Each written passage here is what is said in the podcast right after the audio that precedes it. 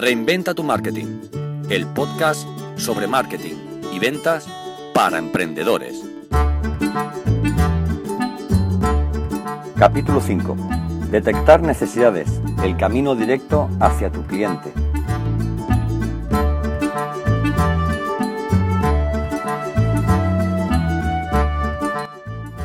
Hola de nuevo, ¿qué tal? Bienvenidos al podcast de Reinventa tu Marketing, el podcast sobre marketing y ventas para emprendedores. Una semana más vamos a tratar eh, un tema de suma importancia, creo yo, mm, dentro sobre todo de los últimos, los últimos podcasts que estoy, que estoy publicando. Este concretamente trata sobre, sobre detectar necesidades, ¿no? Estaría englobado dentro de la fase de, de, clasificación del cliente, ¿no? Detectar necesidades es el camino directo hacia la venta. Eh, esto es algo que todos tenemos completamente claro. Vender es ofrecer y no puedes ofrecer algo a alguien si no sabes qué necesita, ¿no? Eso, eso pasa en, el día a día. Detectar las necesidades es primordial en, tu proceso de venta. No te molestes ¿eh? en ofrecer algo que tu cliente no necesita, no pierdas el tiempo, porque para vender te tienen que comprar antes. Y para que te compren, tu oferta tiene que ser interesante o al menos necesaria. ¿Qué vas a aprender en este podcast? ¿Por qué es importante conocer las necesidades de tu cliente? ¿Cómo detectar sus necesidades y, filtrar las que realmente te interesen para argumentar tu propuesta? Tipos de necesidades que debes conocer y qué hacer si el cliente se cierra en banda.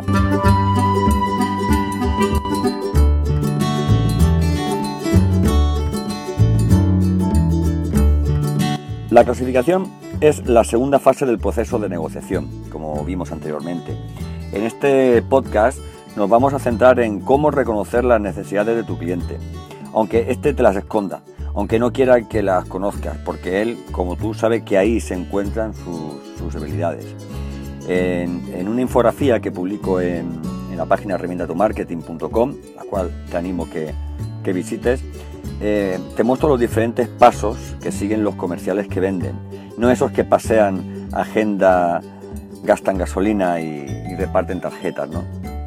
Si observas los diferentes pasos a seguir, reconocerás en muchos de ellos acciones que realizas de forma mecánica sin darte cuenta, ¿no? Como preparar la visita, presentarte, eh, identificar al responsable, quién es el, responsable, esto es fundamental importantísimo, eh, incluso descubrir las motivaciones de compra, ¿no? Eh, sigue haciéndolo, pero incorpora aquellas que no haces y, y, al, esquema del que te hablo que puedes ver en la página de tu Marketing. Conseguirás la excelencia comercial, te será más sencillo comunicarte con tu cliente y aumentarán tus resultados de venta. El, proceso es muy sencillo, pero debes hacerlo en este orden tal, tal y como te muestro. Te presentas, detectas necesidades, extraes información y ubicas a tu cliente. O sea, ya sé quién es, ya sé cómo es, ya sé qué quiere y qué le interesa. Argumentas y relacionas las virtudes de tu producto con esas necesidades que ya conoces de tu cliente. Realizas tu propuesta, despejas dudas y resuelves objeciones y finalmente cierras de una forma elegante, no agresiva y eficaz, como siempre te digo en Reinventa tu Marketing. Siempre lo digo y la experiencia me da la razón, no hay otra fórmula que ceñirte a, a este esquema de venta. Cómo hagas primero una cosa, cómo hagas primero otra, al final tu, tu mesa se queda coja. Hay cosas que están inventadas y además de una forma mm, extraordinaria que perduran a través de, los años. ¿Por qué detectar necesidades?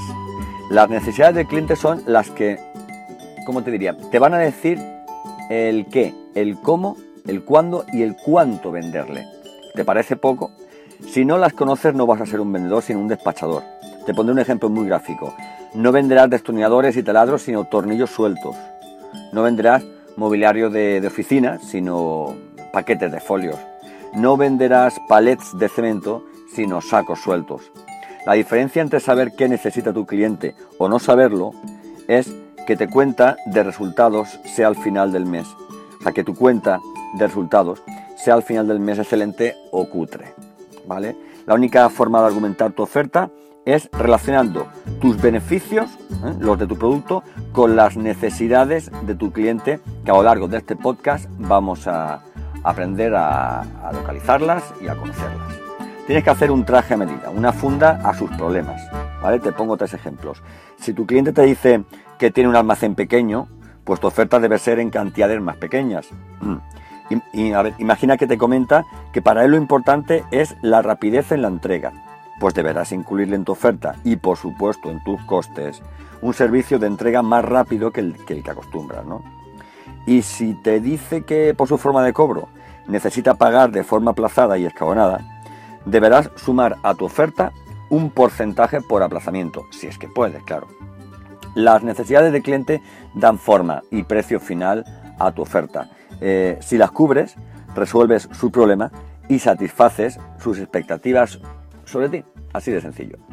¿Cómo detectar las necesidades del cliente? Ponte situación. Estás en el despacho o en el establecimiento de tu cliente y ya has roto el hielo, ¿no? Habéis hablado acerca de cosas que os han hecho conoceros mínimamente y se ha generado un clima de mínima confianza. Al mismo tiempo, le has contado a qué te dedicas, ¿no? qué productos o servicios tienes al servicio del mercado y has conseguido autoridad y respeto porque se nota, se desprende que sabes de lo que hablas. Llega el momento de, profundizar un poco más en la conversación y hablar más profesionalmente, ¿no? No sé, no sé explicártelo de mejor forma. Llega el momento de hablar de lo que tu cliente necesita, como si tienes que decírselo así. A partir de ahora debes realizar preguntas para saber qué productos o servicios consume. Si no, no sabes qué ofrecerle. ¿A quién se los compra? Para que de alguna forma, si tú ya conoces a tu competencia, sepas qué tipo de servicio, qué tipo de trato, qué precio, etcétera, tiene en este momento con su actual proveedor. Cantidades y formatos, porque en función de las cantidades que compre, evidentemente tú pondrás un precio o pondrás otro, ¿no? Formas de pago que suele utilizar, quiero decirte, si él utiliza con su proveedor habitual una forma al contado, incentívala como puedas, este es mi consejo, y no le, y no le ofrezcas para nada un pago aplazado.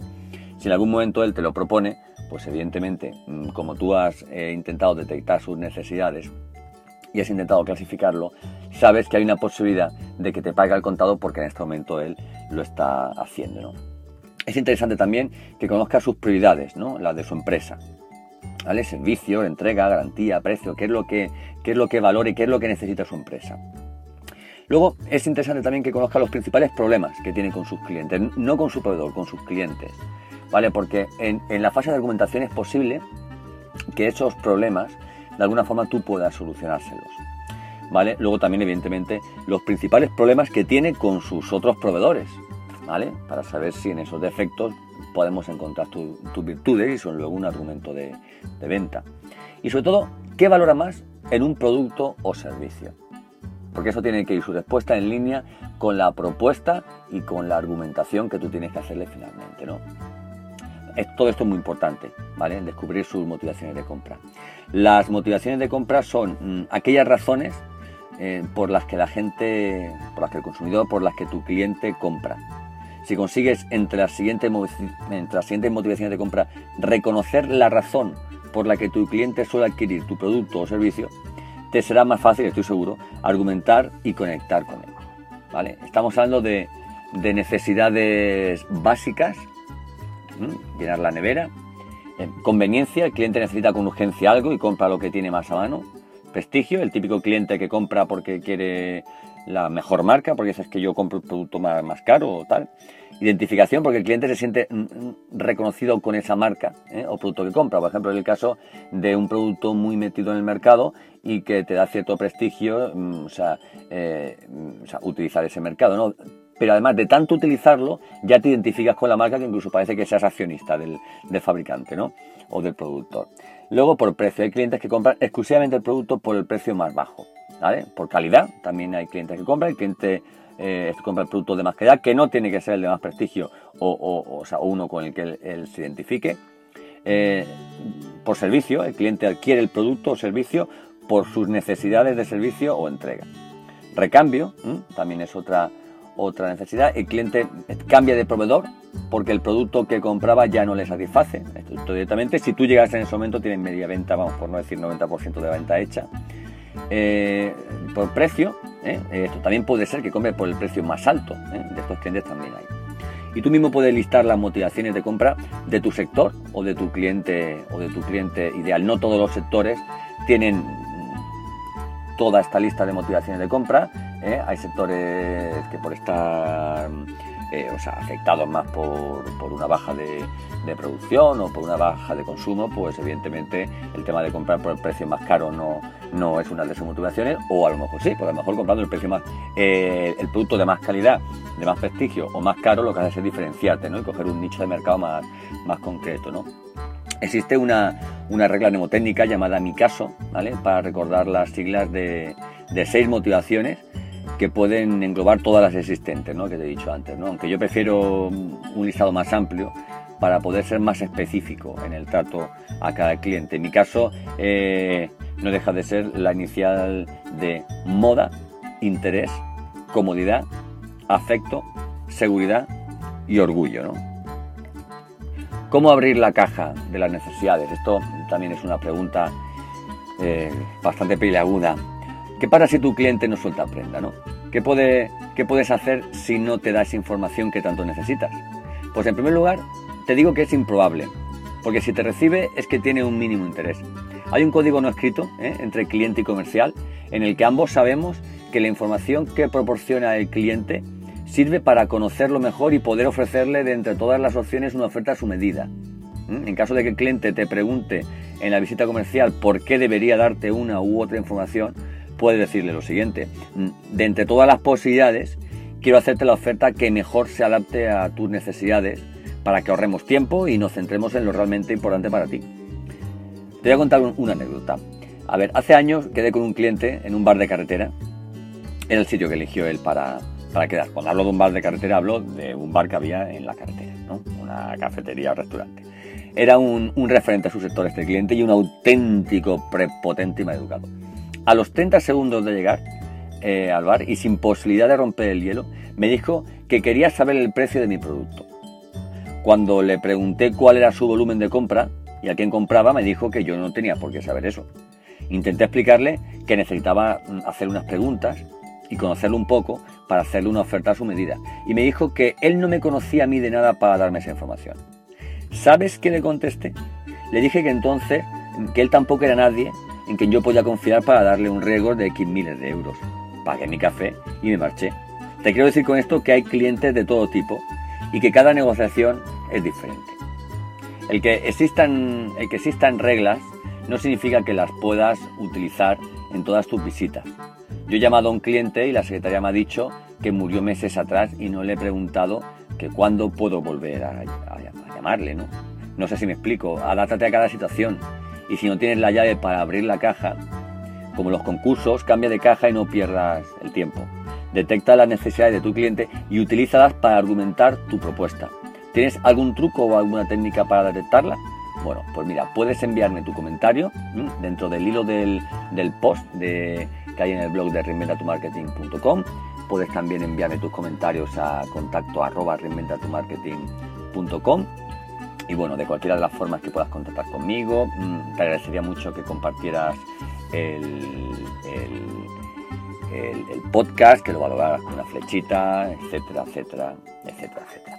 Bueno, espero que te haya gustado el podcast de hoy. No olvides detectar las necesidades de tu cliente, porque si no sabes detectar las necesidades de tu cliente, no vas a saber qué necesita. Por lo tanto, tu oferta y tu propuesta va a ser una oferta y una propuesta perdedora. Y cuando uno sale a la calle y coge el coche, echa gasolina y entra por la puerta de su cliente, eh, tiene que ir a ganar. Hasta la próxima semana. Reinventa tu marketing, el podcast sobre marketing y ventas para emprendedores.